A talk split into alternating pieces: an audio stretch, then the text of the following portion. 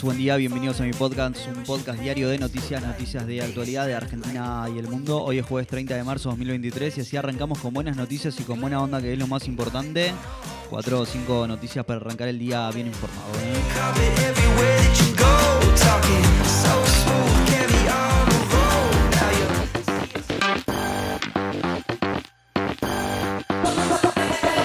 Ayer Joe Biden se comprometió a apoyar a la Argentina en sus negociaciones con el Fondo Monetario luego de que Alberto Fernández le expusiera las consecuencias económicas provocadas por la sequía. Mientras tanto, el gobierno porteño recortó los planes sociales a familias de estudiantes que no asistieron a clases. Arranquemos.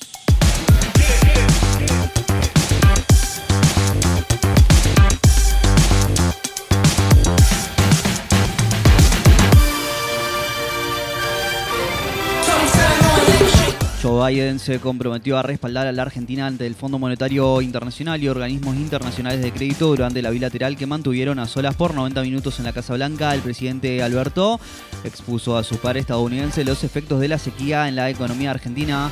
La reunión extendía junto a funcionarios de ambos países. Biden delegó a Janet Yellen, la secretaria del Tesoro de Estados Unidos, la responsabilidad de ayudar a la Argentina a que, a que transite sin dificultades un puente entre la actual coyuntura que plantea la sequía y un futuro auspicioso en materia de producción de proteínas, minerales y energía.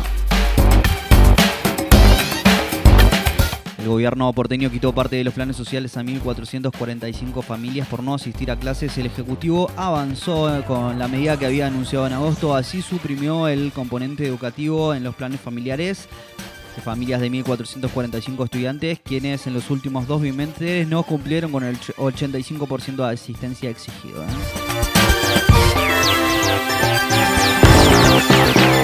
El Papa Francisco fue internado por problemas respiratorios. El sumo pontífice de 86 años pasó la noche en el Hospital Gemelli de Roma. Según informó el Vaticano, los estudios a los que se sometió Francisco evidenciaron una infección respiratoria excluida la infección por COVID-19 que requerirá algunos días de la oportuna terapia médica hospitalaria. ¿eh?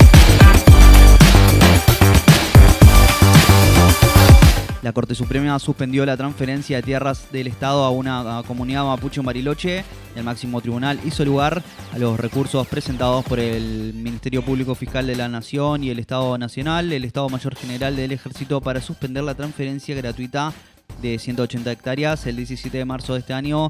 El juzgado federal de San Carlos de Bariloche intimó al Poder Ejecutivo Nacional a que en el plazo de 30 días transfiera estas tierras al Instituto Nacional de Asuntos Indígenas para que fueran adjudicadas a la comunidad mapuche. Hoy se conocerá el dato oficial del aumento de la pobreza durante el segundo semestre de 2022. El INDEC lo informará esta tarde. En la primera mitad del año pasado la pobreza fue del 36.5% y alcanzó a 17.3 millones de personas. ¿eh? Se estima una suba alrededor de 3 puntos porcentuales para el nuevo índice.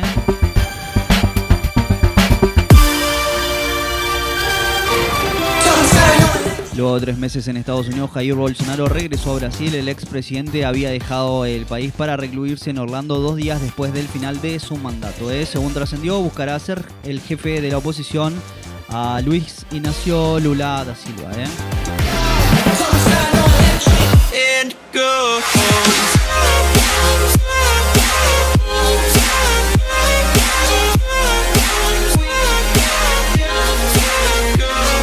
Y bueno amigos, si llegaste hasta acá te lo agradezco mucho. No olvides suscribirte, darle al follow y compartir. Te espero mañana con más y más noticias y buena onda que es lo más importante. Chau, chau.